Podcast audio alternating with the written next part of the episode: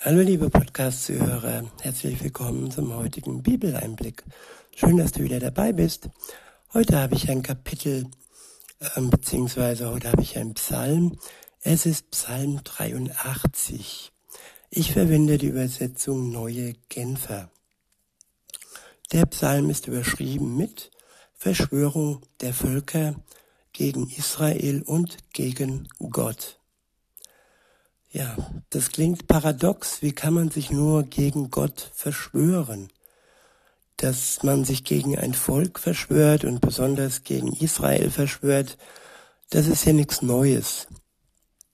Aber an einer anderen Stelle wird gesagt, dass das Volk Gottes, Israel, die Juden, ja, Gottes Augapfel ist. Und wer sich gegen dieses Volk stellt, der stellt sich gegen Gott. Wer sich gegen dieses Volk verschwört, der verschwört sich gegen Gott. Und weiter kann man den Bogen noch spannen, nämlich jeder Christ, jeder, der an Jesus glaubt, der selber auch Jude war und der alle Menschen mit hineingenommen hat in die Familie Gottes, jeder, der an ihn glaubt, der ist auch Teil des Volkes, Teil des Baumes, er wurde hineingepfropft, wo der Stamm Israel darstellt und all die all die ähm, Zweige, die ausgefallen sind und Platz gemacht haben, die wurden ja für uns, für die Christen geschaffen, die sich für Jesus entschieden haben. Ab Vers 1 heißt es, ein Lied, ein Psalm Asafs. Gott bleibe nicht untätig, schweige nicht und sieh nicht tatenlos zu, o oh Gott. Ich wiederhole, Gott bleibe nicht untätig, schweige nicht und sieh nicht tatenlos, tatenlos zu, o oh Gott. Ja, es scheint manchmal so, als Gott ja untätig wäre. Aber dieser Schein, der trügt, denn Gott hat schon allem Übel in der Vergangenheit, sei es Hitler und sei es Babylon, sei es die Römer, viele, viele Machthaber hat er schon, ja, beendet. Und vieles Unheil, vieles Unrecht, vieles Leid, auch das Leid seines Volkes hat er schon mehrfach beendet. Und insofern hat alles seine Zeit. Das Leiden hat seine Zeit und Gott ist dabei nicht untätig. Es geht einfach darum, dass wir Geduld brauchen, dass er zu seiner Zeit ja eingreifen wird, in die Welt, in die Geschichte eingreifen wird. Und am Ende der Zeit wird er richten, wird er wiederkommen als Richter über die Lebenden und über die Toten. Das ist auch eine Tatsache, das ist eine Verheißung, die noch nicht eingetreten ist, aber die zu 100 Prozent sicher ist. In Vers 3 heißt es, sieh doch, wie deine Feinde in Aufruhr geraten. Menschen, die dich hassen, lehnen sich auf mit hoch erhobenem Haupt. Sie planen eine Verschwörung gegen dein Volk. Sie rotten sich zusammen gegen die, die bei dir Schutz finden. Ich wiederhole, sie planen eine Verschwörung gegen dein Volk. Sie rotten sich zusammen gegen die, die bei dir Schutz finden. Ja, und dieser Vers ist so wichtig, dass all die Machthaber, all die Bösen in der Welt sich zwar einerseits zusammenrotten gegen die, die an Gott glauben, aber sie rotten sich gegen die zusammen, welche bei Gott Schutz finden. Und diesen Schutz können sie niemals aufheben. Es ist einfach nur, ja, ein hoch erhobenes Haupt, so wie es in Vers 3 heißt. Es ist Hochmut und dieser Hochmut kommt vor dem Fall. Und das ist am Ende alles eine Frage der Zeit. Weiter heißt es in Vers 5 und folgenden, Kommt, sagen sie, wir wollen dieses ganze Volk auslöschen. Ja, das haben viele versucht, auf viele unterschiedlichen, unterschiedliche Art und Weisen. In Massenvernichtungslagern oder auch aktuell mit anderen Mitteln auf die ich jetzt nicht näher eingehen möchte, aber jeder, der offen ist und bereit ist zu erkennen, der wird es erkennen, dass auch heute das Volk Gottes in Gefahr steht. Das Volk, das aber gleichzeitig unter seinem Schutz steht.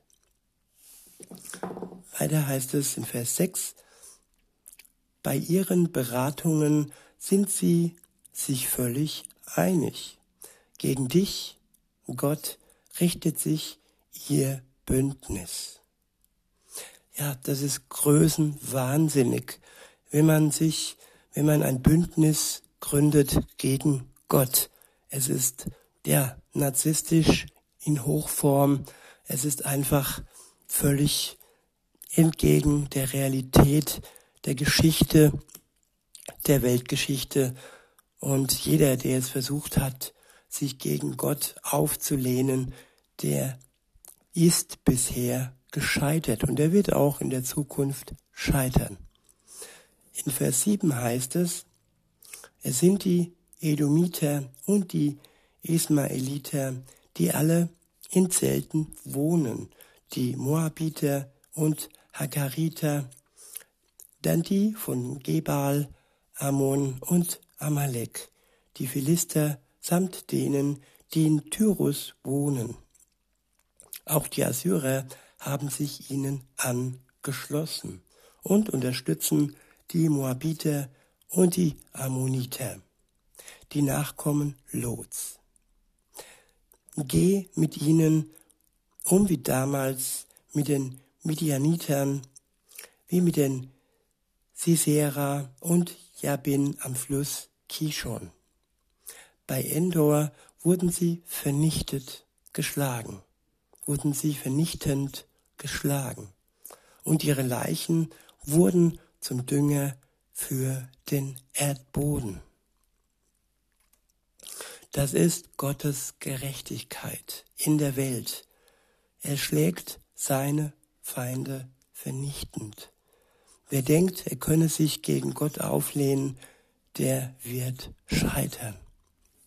In Vers 12 heißt es, lass es ihren Fürsten ergehen, wie damals Oreb und Seb.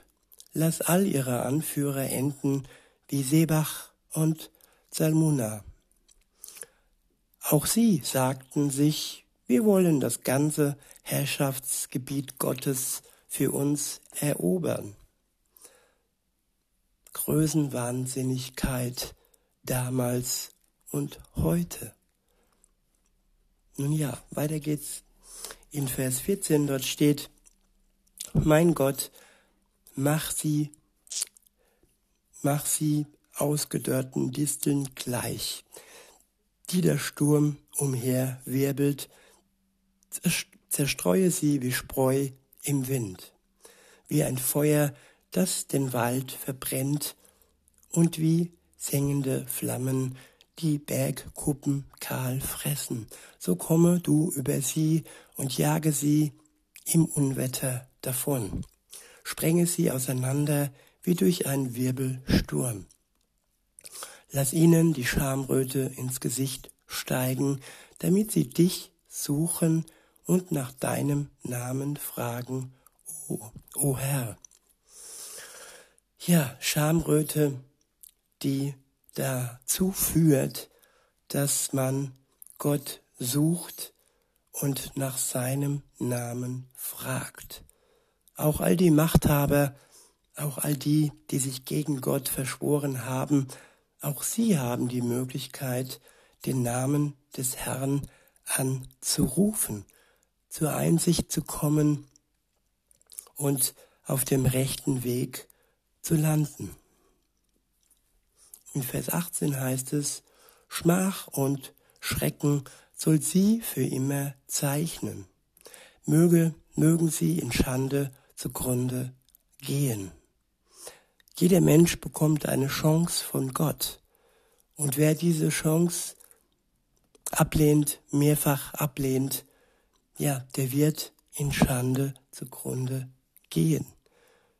Es ist nicht sicher, wie viele Möglichkeiten man hat, bis, ja, Gott Gericht halten wird. Insofern ist es ein Spiel mit dem Feuer, ist es russisches Roulette, wenn der Mensch denkt, er könnte sich über Gott überheben. In Vers 19 heißt es, denn sie sollen endlich erkennen, dass du allein, der du Herr genannt wirst, der höchste Herrscher über die ganze Erde bist. Ich wiederhole, denn sie sollen, sie sollen endlich erkennen, dass du allein, der du Herr genannt wirst, der höchste Herrscher über die ganze Welt bist. Und dieser letzte Vers kann uns Trost geben, liebe Zuhörerinnen, lieber Zuhörer, dass er, der Herr, der höchste Herrscher über die ganze Erde ist. Und auch wenn vieles uns Schrecken einjagt, dann wird er uns schützen und er kann uns trösten, wenn wir uns mit ihm verbinden. In diesem Sinne wünsche ich euch noch einen schönen Tag und sage bis denne.